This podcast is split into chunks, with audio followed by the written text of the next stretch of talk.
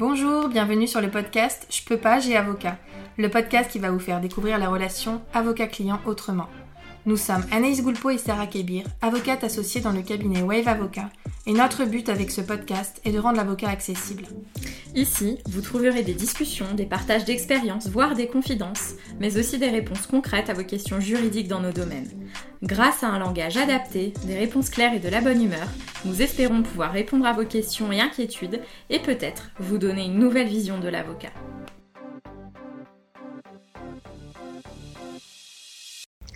Bonjour et bienvenue dans ce nouvel épisode du podcast. Aujourd'hui, on va répondre à une question qui nous est parfois posée.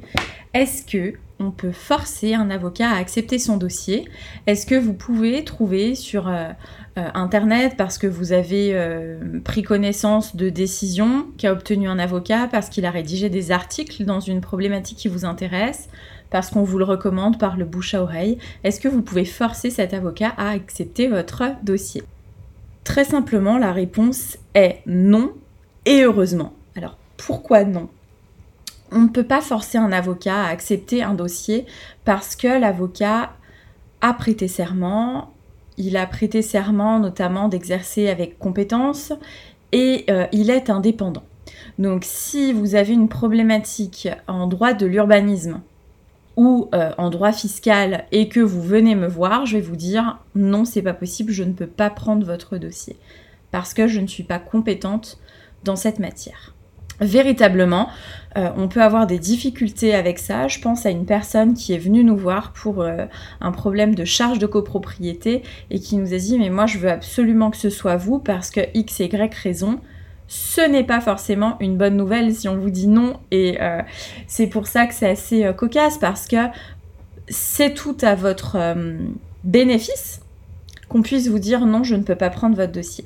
Mieux vaut qu'on ne prenne pas votre dossier, qu'on vous oriente auprès d'un confrère qui est compétent et que ça se passe bien, plutôt qu'on puisse prendre votre dossier et qu'on fasse une erreur peut-être dans la stratégie parce qu'il y a des spécificités dans la matière qu'on n'aura pas appréhendées. Donc la première des choses, à mon sens, c'est la compétence.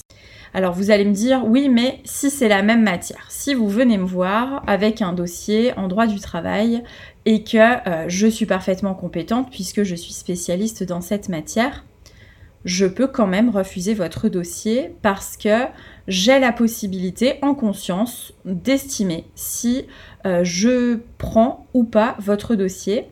Et euh, il y a pour cela plusieurs hypothèses et plusieurs choses à prendre en compte. Et puis après, on a plein d'autres critères, plein d'autres données qui vont euh, nous permettre de dire si oui ou non on souhaite accepter le dossier.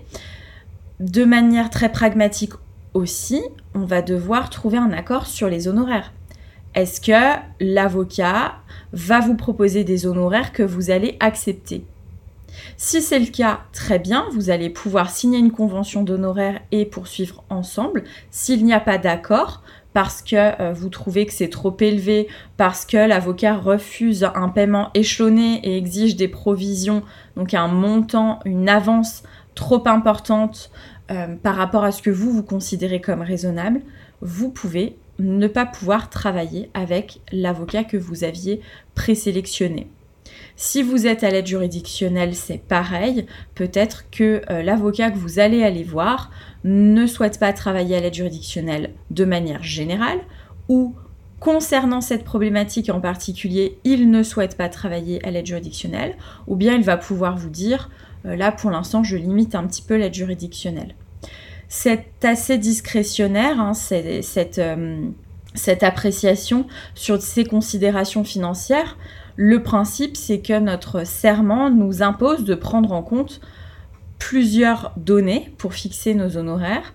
La complexité du dossier, euh, la charge de travail que ça va induire, les capacités financières de notre client, et puis on prend aussi en compte, bien entendu, comme toute entreprise, le coût que ça va générer pour notre structure. Si c'est un dossier sur lequel on va travailler 20 heures ou bien euh, si on va rédiger un acte très simple et qu'il y aura une seule audience et qu'on estime ça à 5 heures, on comprend tout à fait que la proposition d'honoraire ne sera pas la même.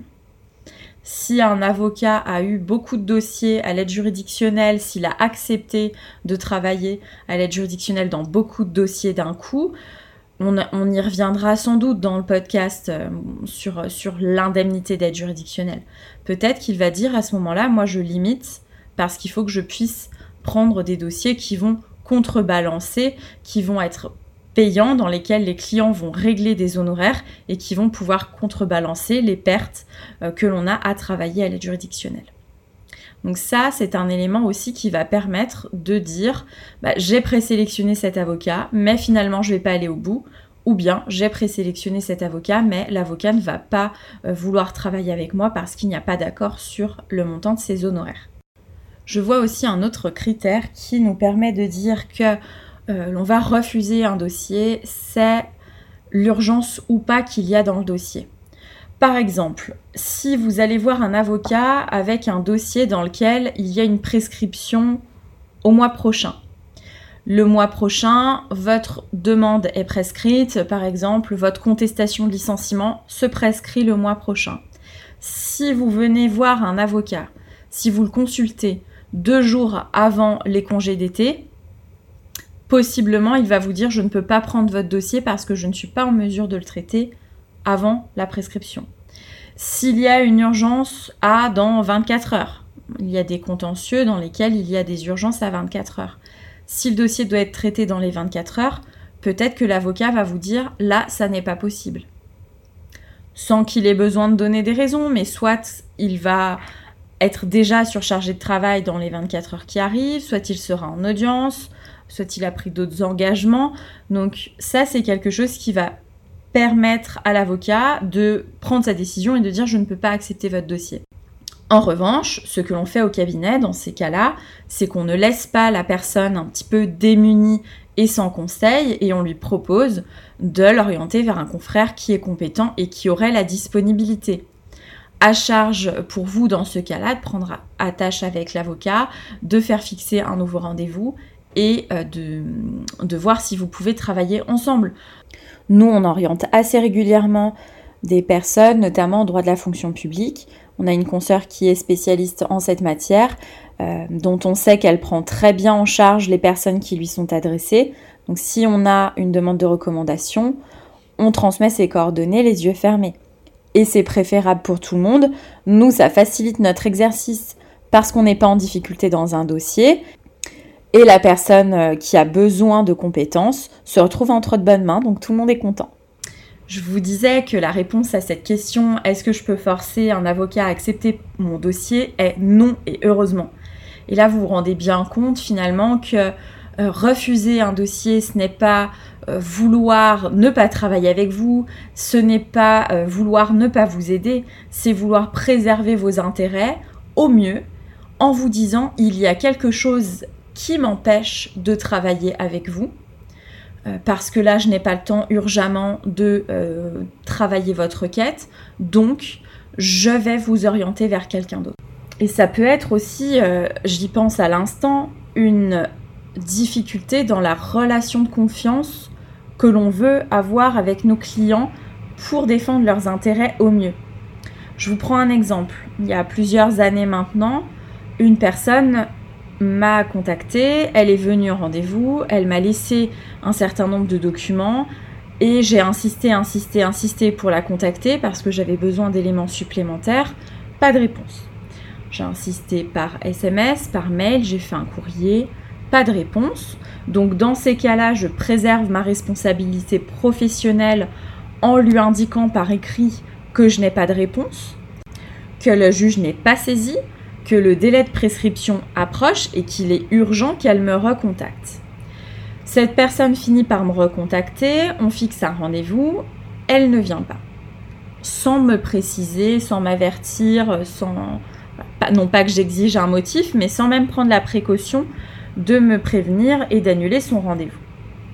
Cette personne-là me recontacte quelques semaines après, parce que moi je lui ai écrit en lui indiquant que euh, je l'ai attendu, qu'il m'aurait été agréable qu'elle m'informe de, l'annulation du rendez-vous. Elle me recontacte pour refixer un rendez-vous et là j'ai dit non. Là, j'ai dit que euh, je n'allais pas être en mesure de travailler avec elle sur son dossier, que euh, je tenais à sa disposition les documents qu'elle m'avait laissés, parce que pour moi, il n'y avait pas la relation euh, de confiance suffisante que je recherche avec mes clients. Quelque chose de, très simple, d'assez fluide. bien sûr, hein, je comprends qu'on puisse avoir des empêchements et euh, qu'on doive annuler des rendez-vous, les décaler, les reporter, ça pas de difficulté. Mais mes clients ont ma ligne euh, de téléphone directe. Ils peuvent m'envoyer des SMS et je ne conçois pas, moi, de devoir euh, courir après quelqu'un pour lui demander des documents, courir après quelqu'un pour lui dire bah, vous n'êtes pas venu en rendez-vous alors que moi j'ai réservé un créneau pour vous. Voilà, ça c'est quelque chose qui m'a été difficile de supporter et donc j'ai préféré dire à cette personne finalement je ne souhaite pas travailler avec vous. Il faut trouver l'avocat qui vous correspond et inversement je pense que l'avocat a des clients qui lui correspondent ou pas et pour nous c'est très important qu'on puisse avoir une relation de, travail ensemble qui soit sereine, qui soit une véritable collaboration pour que vous soyez satisfait. Nous, c'est comme ça qu'on voit, notre, euh, notre profession. On n'est pas simplement là pour vous donner des conseils juridiques. On n'est pas uniquement là pour prendre des documents, rédiger un acte et l'envoyer à la juridiction. On est votre voix on est là pour transmettre euh, vos demandes. Et ça, ça suppose bah, qu'on ait effectivement vos documents, vos volontés, qu'on puisse savoir ce que vous souhaitez pour pouvoir saisir le juge en conformité avec ça. Donc, non, vous ne pouvez pas forcer un avocat à accepter votre dossier. En revanche, il y a la possibilité que vous puissiez avoir un avocat qui soit désigné si vous n'en trouvez pas. Ça, c'est euh, un petit tempérament. Que vous soyez à l'aide juridictionnelle ou pas, parce que ça, on a un, vrai problème de compréhension, il y a beaucoup de rumeurs là-dessus. Hein. L'avocat commis d'office, ce n'est pas uniquement la personne a l'aide juridictionnelle et qu'elle ne paye pas directement son avocat. L'avocat commis d'office est possible pour tout le monde avec quelques guillemets quand même, euh, je reviendrai là-dessus un tout petit peu plus tard. L'avocat commis d'office, finalement, ça consiste à dire, moi j'ai besoin d'un avocat, je n'en connais pas ou je n'en trouve pas, je ne sais pas vers qui m'orienter, je ne sais pas vers qui m'adresser. Donc dans ce cas-là, vous pouvez euh, appeler l'ordre des avocats ou les contacter par mail, regarder quelles sont les modalités de contact sur les sites internet des différents ordres, l'ordre des avocats va vous dire comment solliciter un avocat désigné. Et cet avocat va être désigné par le bâtonnier. Donc c'est pas vous qui allez choisir l'avocat, c'est le bâtonnier, donc finalement le chef des avocats, qui va dire ben pour cette problématique là, cette personne a besoin d'un avocat dans ce domaine, je vais désigner un tel. Il prend la liste des volontaires dans cette matière, donc des avocats qui sont compétents dans la problématique qui vous concerne, et il va désigner un avocat. Et là, il y a plusieurs situations. Soit vous êtes euh, bénéficiaire de l'aide juridictionnelle et donc vous allez avoir un avocat désigné à l'aide juridictionnelle. On emploie le terme commis d'office hein, dans, la, dans la vie courante soit vous allez avoir un avocat qui va être désigné, mais sans le bénéfice de l'aide juridictionnelle. Ça va vous permettre d'avoir le contact d'un avocat, les coordonnées d'un avocat, et vous allez pouvoir prendre attache avec lui et convenir des modalités d'intervention ensemble. Ça, c'est important parce que souvent, il est fait le lien entre avocat commis d'office et avocat gratuit. Alors je n'aime absolument pas ce terme d'avocat gratuit parce que personne, et heureusement, ne travaille gratuitement. Un avocat à l'aide juridictionnelle, il est indemnisé par l'aide juridictionnelle. Ce n'est pas le client qui paye, mais il bénéficie d'une indemnité payée par l'État. Donc soit c'est un avocat commis d'office entre guillemets, désigné à l'aide juridictionnelle, soit c'est un avocat qui va être simplement désigné, on va vous donner ses coordonnées et vous allez pouvoir prendre contact pour prendre attache avec lui. J'en ai eu un il y a peu. Euh, c'est une personne qui ne connaissait pas d'avocat, qui s'est adressée à l'ordre des avocats. L'ordre des avocats a rendu, enfin le bâtonnier a rendu une, décision me désignant et ça euh, m'oblige à prêter mon concours à cette personne, à intervenir pour cette personne, à faire le maximum pour qu'on convienne de modalités qui nous accordent pour aider cette personne à aller au bout de sa difficulté. La seule possibilité quand c'est le bâtonnier qui nous désigne, c'est d'invoquer un élément euh, euh, type une clause de conscience, je ne peux pas parce que j'ai une difficulté particulière ici, je ne peux pas intervenir pour cette personne. Et euh, en tout cas, nous, à Lyon, on doit rechercher un autre avocat pour qu'il nous remplace, pour être sûr que cette personne ne se retrouve pas seule. On peut ne pas pouvoir intervenir si on est en conflit d'intérêt, par exemple. Mais ça nous contraint à trouver un remplaçant, l'idée étant qu'il n'y ait personne qui se trouve sans contact, sans possibilité de contacter un avocat. Voilà, et ça c'est possible en toute matière. Euh, souvent, on a l'impression que l'avocat commis d'office, l'avocat désigné, c'est uniquement en droit pénal pour aller en garde à vue. Pas du tout, ça va pouvoir être en droit de la famille pour un, je sais pas moi, un contentieux euh, euh, type un divorce, divorce judiciaire. Je souhaite divorcer, je ne connais pas d'avocat. L'ordre des avocats, le bâtonnier de l'ordre des avocats va pouvoir désigner un avocat qui est compétent en cette matière-là. Ça concerne le droit du travail, ça concerne vraiment toute matière et pas seulement le droit pénal. La seule particularité, c'est que vous n'allez pas pouvoir dire je veux que ce soit cet avocat-là qui soit désigné parce que je veux absolument que ce soit lui qui intervienne. Ça, euh, ça n'est pas possible. Hein. Si l'avocat a refusé ou si vous n'avez pas trouvé euh, de terrain d'entente, ce n'est pas possible, sauf si, pour une cause particulière, le bâtonnier estime que c'est cet avocat-là qui doit intervenir, mais ce serait extrêmement rare. Et là, encore une fois, heureusement, hein, parce que l'idée, c'est que vous soyez en confiance avec votre avocat, euh, que vous puissiez travailler sereinement avec lui, que vous n'ayez pas la crainte de euh, ne pas avoir toutes les informations, que vous n'ayez pas le souci de ne pas pouvoir poser toutes vos questions. Le but vraiment, d'être assisté par un avocat, c'est de pouvoir être accompagné et conseillé. Et pas seulement qu'il y ait quelqu'un qui rédige des actes et qui les dépose. Ça, c'est notre sens euh, de la profession. On a parfois, là je fais une petite digression, hein, on nous a déjà demandé, je crois que ça arrive euh, à tous, bah, moi j'aimerais bien euh, vous saisir parce que la procédure rend obligatoire l'intervention d'un avocat, mais c'est pas très compliqué, j'ai déjà tout rédigé de mon côté, j'ai tout fait, euh, donc finalement j'ai besoin de votre nom pour que vous déposiez l'acte que j'aurai moi-même préparé, et c'est parfait.